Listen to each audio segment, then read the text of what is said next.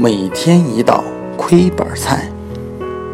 二十世纪六十年代，林伟富在德国柏林开了一家富丽中餐馆。他想啊，这里几乎没有专业的中餐馆，自己一开张，保准过客盈门。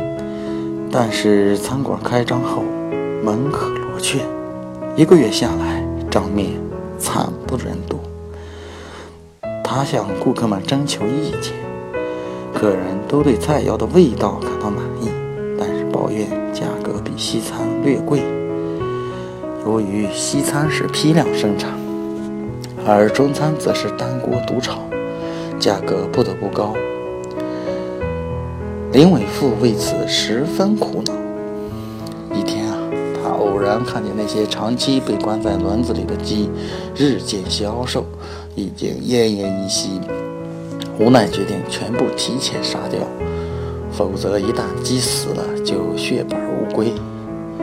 他贴出告示：中国炖全鸡六马克一只。